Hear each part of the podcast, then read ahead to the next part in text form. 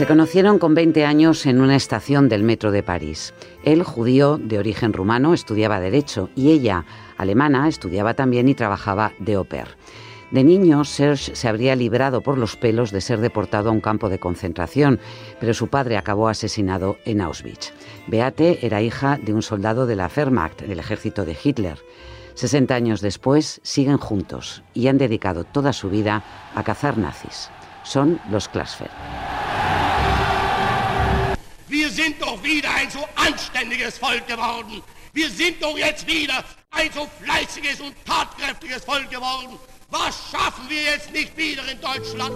Was haben wir nicht für Aufgaben?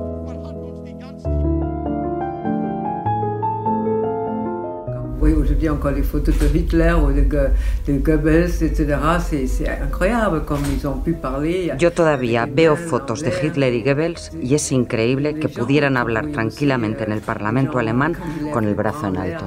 Hoy no entendemos cómo el pueblo alemán pudo cegarse ante criminales así. Los jóvenes de hoy deben comprender que no se puede caer en la indiferencia y que hay que permanecer vigilantes. Deben reaprender la historia, pero a la juventud le trae sin cuidado el pasado.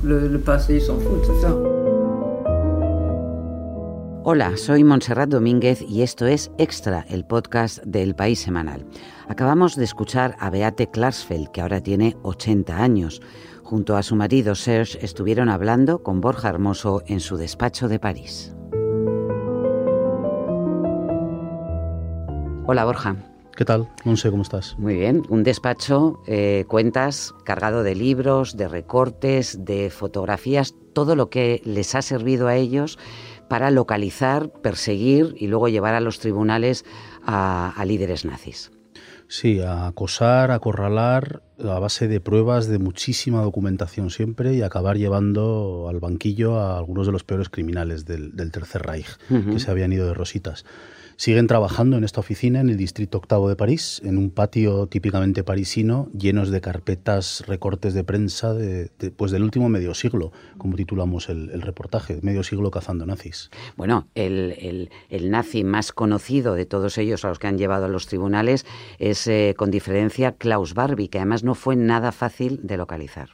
Klaus Barbie, alias Klaus Altmann, que vivía refugiado en, en Bolivia, protegido por las sucesivas dictaduras de, militares de, de aquel país.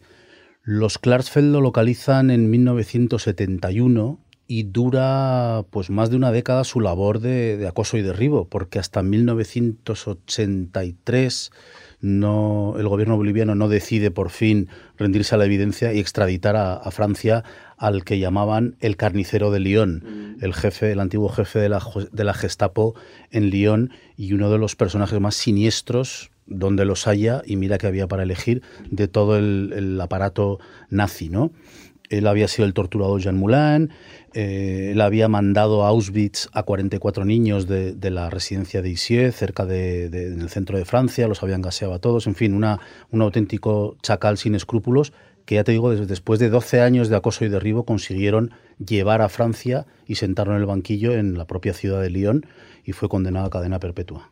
Para eso Beate tuvo que viajar a Bolivia, ¿no? En sucesivas ocasiones, eh, ya disfrazada porque era un personaje ya conocido, popular, con pasaportes y documentos falsos que me enseñaron eh, en, su, en su oficina de, de París. Se las componían, eh, el, trabajo lo dividían a la, a la perfección. Eh, él era judío, francés de origen rumano, ella alemana y muy alemana, muy metódica, muy prusiana.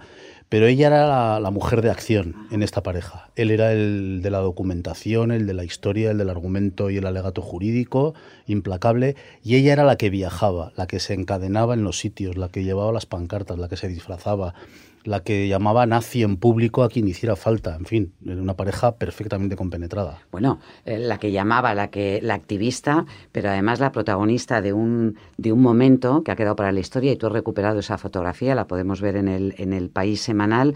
Eh, en 1968, cuando ella se coló en el Congreso de, los, eh, de la CDU, de los demócratas cristianos eh, alemanes, y pasó esto. C'était une gifle qui était symbolique, c'était la jeunesse allemande, la jeune allemande qui, euh, Esa bofetada simbolizó la rebelión de la juventud alemana contra el nazismo. Esa bofetada simbolizó la rebelión de la juventud contra el hecho de que hubiera antiguos criminales nazis viviendo tranquilamente en Alemania. Es que en el primer parlamento alemán había todavía 123 antiguos nazis.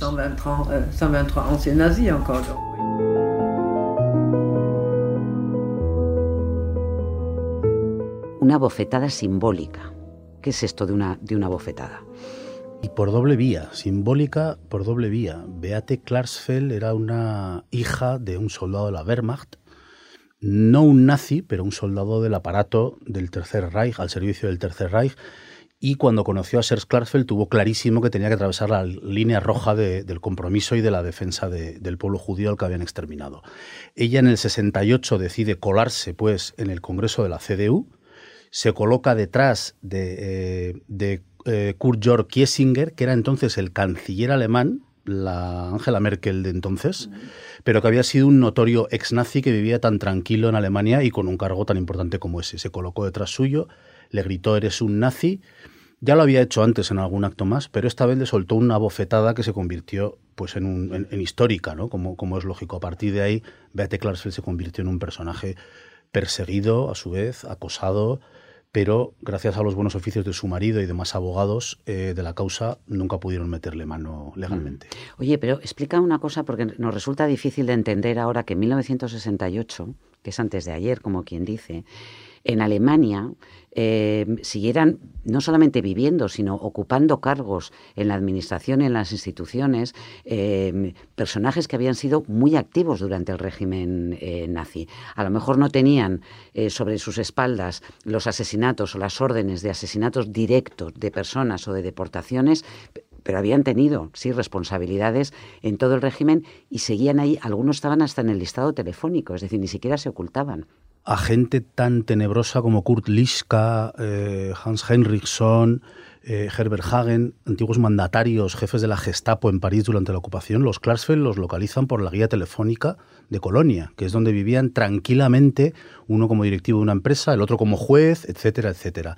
Y en efecto, eh, Monse en Alemania mm, pervivía el fantasma del Tercer Reich vivo y bien vivo en forma de personajes muy honorables a los que en virtud de una supuesta, de una tácita mm, ley de silencio y perdón, pues eh, podían, podían seguir eh, viviendo tranquilamente, ya te digo, con cargos en, algunos casos importantes. Pero los Klarsfeld tuvieron que acudir a métodos, digamos, de mano dura y de acción para poder provocar la, indignación internacional y poderlos llevar al banquillo, como así ocurrió con estos tres que te he citado. Oye, háblame de Serge Klarsfeld también, porque tiene 84 años, me dices, continúa activo, ¿eh? y y él escapó de una manera, bueno, desgraciadamente hemos escuchado tantas historias, porque estaba oculto en una trampilla cuando él era un niño, eh, de una de las redadas en la que otros niños, igual que él, de su misma edad, acabaron detenidos y deportados. Él acabó mm, escapándose de una forma que si no te la contara él de forma impresionante, que se te ponen los pelos como escarpias, pensarías que es el guion de una película. Mm. Incluso de una mala película por exagerado, ¿no? Pero resulta que fue verdad. Su padre eh, se trasladaron a Niza, su padre era un notorio resistente, era judío. Eh, estando en Niza, la Gestapo, al cargo, eh, en el caso de aquel comando que fue por ellos, al cargo de otro personaje siniestro como Alois Brunner, los encuentra en la casa donde vivían en Niza. Es la redada antijudía, una de las redadas antijudías más grandes de toda la Segunda Guerra Mundial, aquella de Niza. El padre Arno Klarsfeld había hecho una trampilla, una falsa trampa en el armario detrás del cual, de la cual se escondió, mm, escondieron eh, Sers, su hermana y su madre, y el nazi al que le tocó registrar el piso no encontró la falsa trampilla. Mm, el padre sí fue detenido, fue enviado a Auschwitz y asesinado en Auschwitz. Es decir, que probablemente por dos centímetros de grosor se salvó Serge Klarsfeld de, ir a parar con sus huesos a Auschwitz. Y es importante recordar que esto ocurrió en Niza. Eh, y el propio Serge te contaba la, la situación que se vivía en Francia cuando los franceses judíos entendían que ellos nunca les iba a pasar, como eran ciudadanos franceses, nunca les podía ocurrir lo que ya sospechaban y lo que ya les llegaban noticias que estaba ocurriendo en Alemania. La rafle du Veldiv pour les 4000 enfants qui ont été séparés de leurs parents, qui ont été déportés tout seuls. Él habla de la redada en el velódromo de invierno de, París, que es un ejemplo ¿no? de, niños. ¿Cuántos niños? Eran cerca de 4.000. Sí, 4.000, más de 4.000. Más de 4.000. 1942, la, la Gafle du Veldiv, como le llaman en Francia, la redada del velódromo de invierno, donde son amontonados, encerrados cantidad de, judíos franceses. Y hasta el último momento, eh, efectivamente, el pueblo judío francés pensaba que no les iba a tocar, sobre todo siendo niños, sobre todo siendo franceses. No sirvió de nada eh, ante las autoridades de, la Gestapo y del Tercer Reich de la ocupación eh, alemana en Francia, porque fueron enviados primero al campo de concentración de Drancy y luego a Auschwitz, donde fueron asesinados eh, todos ellos. ¿Qué, te cuenta Serge Klasfeld sobre el antisemitismo? Eso es un fantasma que resurge cada X tiempo y ahora lo estamos viviendo de nuevo, Borja, en, Europa, en numerosos países. ¿Cómo explica él eh, que, la historia parezca... Em, absolutamente necesitada de, resucitar estos fantasmas y esta acusación a los judíos de ser los culpables de todos los males parecido al argumento que me dio una vez entrevistándole eh, uno de los judíos más notorios que existen en este mundo y más brillantes, que es George Steiner, el filósofo y, pensador, me decía que, efectivamente hay gente que no soporta que el pueblo judío en, origen, en sus orígenes en, en la antigüedad, vivieran en guetos ellos, eh, ellos eh, juntos, sin salir, y que gracias a su brillantez y a su trabajo se convirtieran en los mejores abogados, los mejores eh, escritores, los mejores, luego cineastas, comerciantes, y, políticos. Mm. Mm, mucha gente no pudo aguantar, aguantar esto. Y de ahí viene el antisemitismo primario y salvaje que, según Serge y Beate Klarsfeld, pervive y renace en, sobre todo en, en, la vieja Europa, ¿no? De ahí la insistencia de los dos, sobre todo de Beate Klarsfeld, que no es judía, al contrario que, su marido Serge, eh, la insistencia de que los jóvenes estén muy vigilantes hoy en día porque cree que esto se puede repetir y que de hecho en algunas zonas de Europa, entre ellas Francia, donde ya ha habido atentados y agresiones, se está repitiendo. Borja Hermoso, muy interesante. La historia de los Klarsfeld, 50 años cazando nazis en el país semanal. Muchas gracias. A ti, Monse. Encantado.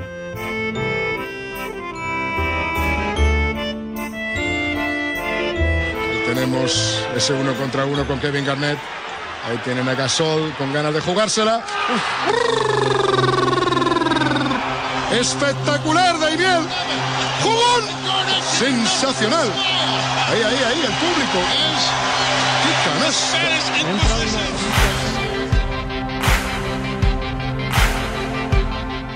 En este número del País Semanal aparece un deportista al que hemos sacado de su hábitat natural. Es Pau Gasol que protagoniza nuestro especial moda. Y le hemos pedido a otra leyenda del baloncesto, Juanma López Iturriaga, él también tiene buena percha y es muy elegante, que escriba sobre lo que significa Pau en este momento de resaca dulce que estamos viviendo todos eh, con el baloncesto. Y Juanma, te han quedado dos páginas brillantes. ¿Qué tal? ¿Cómo estás? Sí, muy bonitas. No, lo he visto todavía, ¿eh? tengo ganas a ver si. Este domingo, este domingo, te va a gustar, te va a gustar. Oye, eh, Pau no ha estado en este, en este mundial en el que ha ganado España, pero dices que, que, su influencia es inmensa en esta, en esta selección. ¿Por qué? Sí, sí, bueno, pues porque, a ver, no fue el único, pero sí es el mejor exponente para y el mejor personaje para explicar eh, lo que ha ocurrido con el baloncesto español hace eh, en los últimos 20 años, ¿no? Que veníamos eh, a finales del, del, siglo XX, año 2000, fracasamos en unos Juegos Olímpicos y hacía falta una renovación y aparecieron pues los que los llamados juniors de oro, que curiosamente en aquel momento Pau no era el más representativo de ellos, sino estaba mm. Juan Carlos Navarro y, Raúl López, ¿no? Mm. Pero ya a partir del año 2001, digamos que Pau se convirtió en la, en la referencia de, de, ese equipo, de un equipo que 18 años después todavía es capaz de hacer lo que, lo que han hecho. Y Pau eh, sí que es un elemento diferenciador porque Pau nos llevó de lo, de lo bueno a lo mejor. O sea, Mm. las cualidades que tiene Pau Gasol como deportista, como competidor, eh, son una de las señas de identidad de- de- de- del equipo y de la selección de la selección española.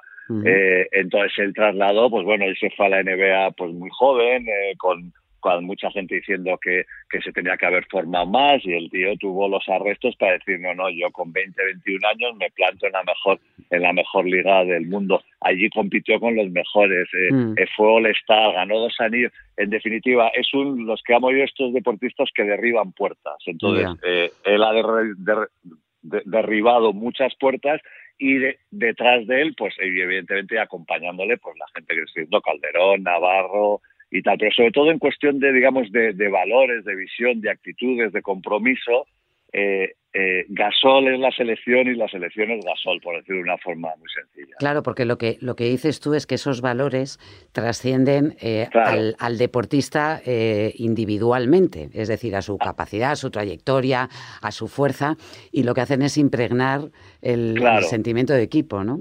Claro, que lo hemos visto, yo lo explico, hemos pasado una, una época, claro, hemos vivido, digamos, tan bien viendo a todos estos jugadores que siempre, como somos muy agoreros y, y nos cuesta disfrutar del presente y siempre ver, bueno, y cuando no estén, cuando no estén, ¿no? Y yo era el primero, yo reconozco que, que hasta hace bien poco la visión de, de una España baloncestística sin Pau, que le queda una temporada y tal, o sin Felipe, que le puede quedar una, sin, sin toda esta gente, Navarro ya se ha retirado y tal, sin toda esta gente digo, uff, el invierno va a ser largo, ¿no?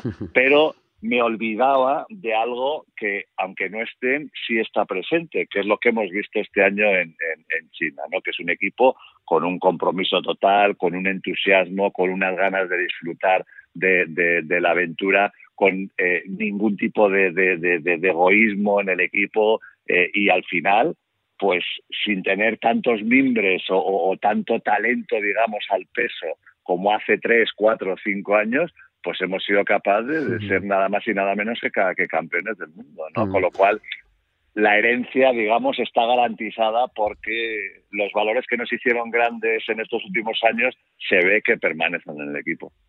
Déjame que recuerde contigo otro momento feliz, porque tú además haces hincapié en tu artículo en él. Nos vamos a, eh, a la semifinal del europeo de 2015. Chacho, el balón que no entra, pero está El bate de Pau Gasol para volver a poner a España 3 arriba. 7-8, 7-5. 18 segundos, 3 décimas. Pepu, de esta nos morimos. A ver, Juanma, ¿por qué este momento fue tan definitorio? ¿Por qué este partido te parece definitorio de la figura de, de Gasol, de Pau Gasol?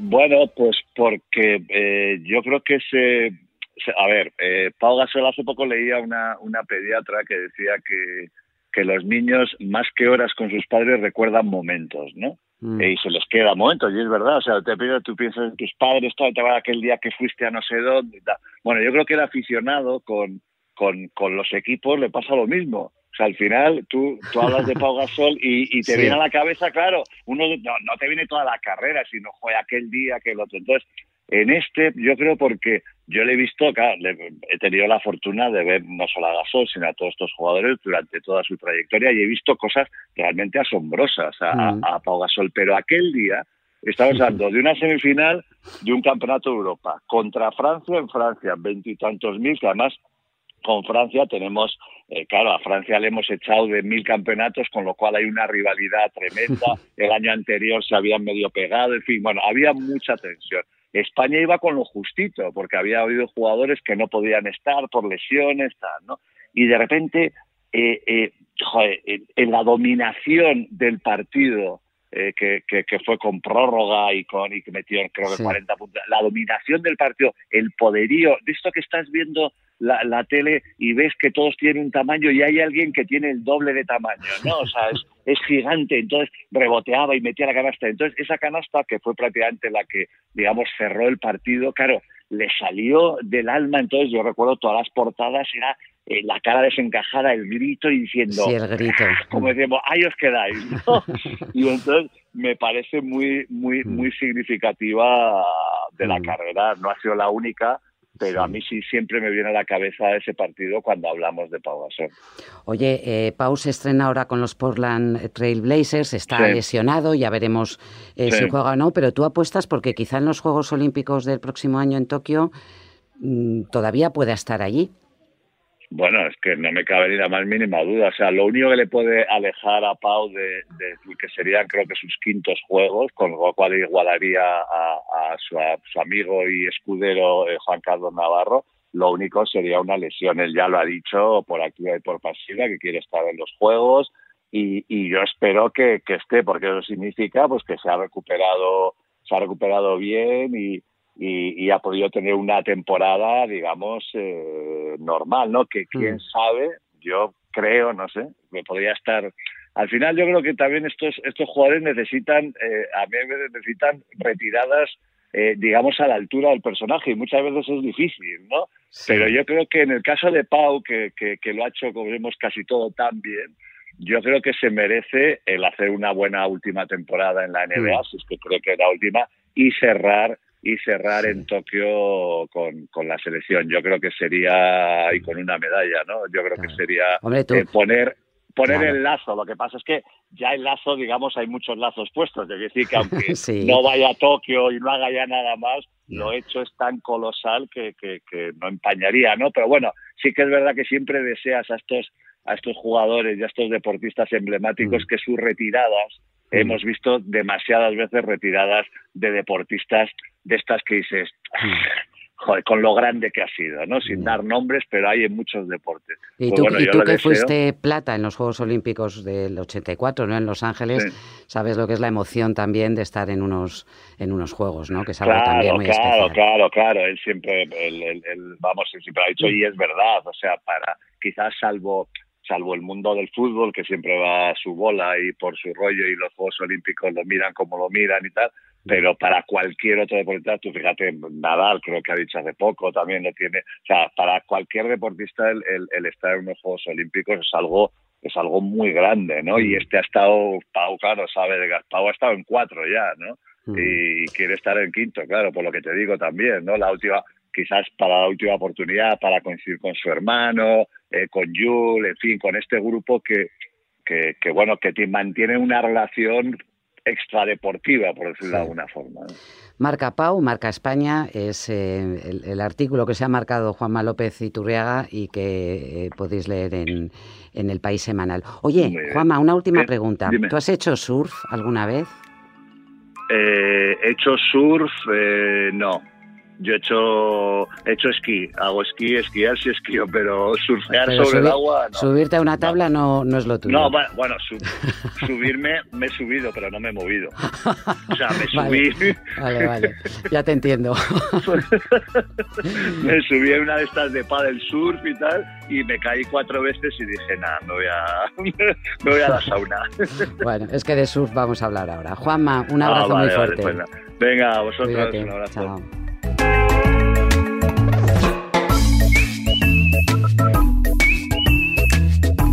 Le preguntaba a Juanma por qué el surf también va a ser eh, deporte olímpico en Tokio y allí hay posibilidades de que varios españoles compitan por primera vez. Hasta la playa de Somo, en Cantabria, eh, nos hemos trasladado en el país semanal en un reportaje eh, que incluye los perfiles de Sean Gunning, Nacho González, Dani García, un veterano que tiene 47 años, y su hijo Néstor, Pablo Gutiérrez, apodado El Matador, y con todos ellos, en este reportaje del especial moda del país semanal, ha hablado Sara Cuesta. ¿Qué tal, Sara? Hola, ¿qué tal, Monse? ¿Están preparados para, para competir en Tokio? Bueno, pues eh, estos en concreto no compiten para, para, acceder a los juegos, pero lo que queríamos hacer en esta, en esta producción era juntar a estos surfistas de distintas generaciones para que nos cuenten un poco cómo ven esa perspectiva mm. de los juegos, que es algo muy novedoso y el surf al final al hablar con ellos lo que vas viendo es un poco cómo se ha ido profesionalizando el surf. Entonces, tenemos un Dani García de 47 años, que es eh, uno de los primeros surfistas españoles que llega al circuito europeo y que te dice, nosotros íbamos en furgonetas, pues ese concepto hippie del surf que todos tenemos en mente, sin un duro, durmiendo en las playas o en las furgos, y de repente hay un boom de las marcas de moda que son pues Ricul, Billabong, Dakain, todas estas, que empiezan a apostar por los surfistas y llega otra generación con el que también hemos estado en este reportaje, que es Pablo Gutiérrez, con, con muchos otros, que sí que están ahora intentando optar a los Juegos Olímpicos como Aritz Aramburu o Gonizu Bizarreta, que viven la época dorada del surf en el que las marcas les pagan todos los viajes alrededor del mundo para entrenar, les pagan un sueldo porque entiendo, claro, lo más complicado de este deporte es ir buscando las olas, ¿no? Ir a los campeonatos que pueden ser pues en, en Los Ángeles, en Hawái, en, en, Tokio también. Efectivamente, es, es, el surf es muy caro, es lo que te dicen todos, es un deporte muy caro porque no puedes entrenar en un gimnasio, ni en una pista de tenis o en una cancha de baloncesto. Y las olas no son las mismas en País Vasco o en Galicia que en Hawái o que en Tokio. Entonces, al final, esta gente necesita viajar por todo el mundo para entrenar, con lo cual eso lo dificulta. Estos chicos vivieron esa época dorada, por eso siguen siendo los mejores y por eso los representantes españoles son estos chicos que tienen 33, 34 años, Goni y Arid, porque la gente joven ya no está viviendo ese impulso porque las marcas de moda surf han vuelto a pinchar un poco y entonces esto ha hecho que la gente joven no tenga ese aval económico detrás. O sea que tenemos ahora posiblemente a una mejor generación más eh, preparada y desde luego que tiene más experiencia sobre las olas, pero que tampoco cuentan con el apoyo económico de patrocinadores como para, para, dar un impulso a su carrera. ¿no? Efectivamente, los que cuentan con ese apoyo son los de esta generación, que lo siguen manteniendo, mm. pero estos chicos jóvenes no. Entonces, por ejemplo, Son Gunning, que es el campeón europeo ahora mismo, es cántabro, pues es, es, cántabro y se llama Sean Gunning. porque su padre es australiano,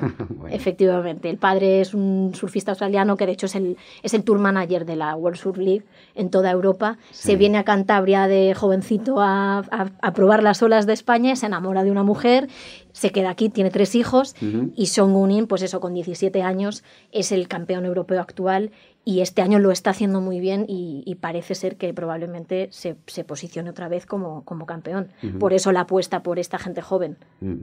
Sara, tú estás preparando también eh, un reportaje sobre cómo se preparan eh, estos nuevos deportistas, las piscinas de olas, los trajes eh, que mandan señales que les permiten perfeccionar la, técnica. Efectivamente. El, lo que se está viendo en, en un deporte como el surf, que quizá esto ya lo habían vivido otros deportes, pero es esa parte de tecnificación y profesionalización que hasta ahora no habían tenido pues eso, precisamente cuando hablábamos en este reportaje con Dani García o Pablo Gutiérrez, decían, nosotros éramos autodidactas, salías a la ola y punto. O sea, el, mm. entrenamiento era ese. Ahora tienen coaches, tienen nutricionistas, porque se han dado cuenta que la nutrición también es importante, y estas grandes piscinas de olas, que en España tenemos una que es de las mejores del mundo en País Vasco, mm. y, y, por ejemplo, Sean Gunin va mucho a entrenar allí. Entonces, lo que te dicen es, estos niños la, la, parte técnica la pueden mejorar en muchísimo menos tiempo. O sea, lo que a mí me costó 10 años de aprendizaje, de aprendizaje estos chavales en dos años, entonces tenemos a niños de 14, 15 años que son muchísimo mejores que nosotros con 20 que ya éramos campeones europeos. Eso está subiendo mucho el nivel del surf, está mm. haciendo que haya mucha más competencia, pero al mismo tiempo se encuentran con este problema de que no hay dinero. Oye, Sara, hay una curiosidad. En Tokio, ¿el campeonato de surf será en el mar o será en piscina de olas? Pues hubo mucho debate a este respecto, pero finalmente va a ser en el mar. Y, hay, sigue habiendo mucha controversia, no todos están de acuerdo en que esto sea, sea lo mejor, porque eh, tienen, muchos tienen la teoría de que la parte de espectáculo visual de la televisión de unos Juegos Olímpicos se apreciaría mejor en, una piscina de olas, donde tienes garantizada que la ola va a ser buena y sería quizá más, más justo, según consideran algunos, porque todos van a tener las mismas condiciones. Pero también otros te dicen, no, el espíritu del surf no es ese. El surf al final es saber coger tu mejor ola y encontrarla y tener suerte y aprender que el mar también cuenta deseando leer tu próximo reportaje sobre los surferos. Gracias, Sara.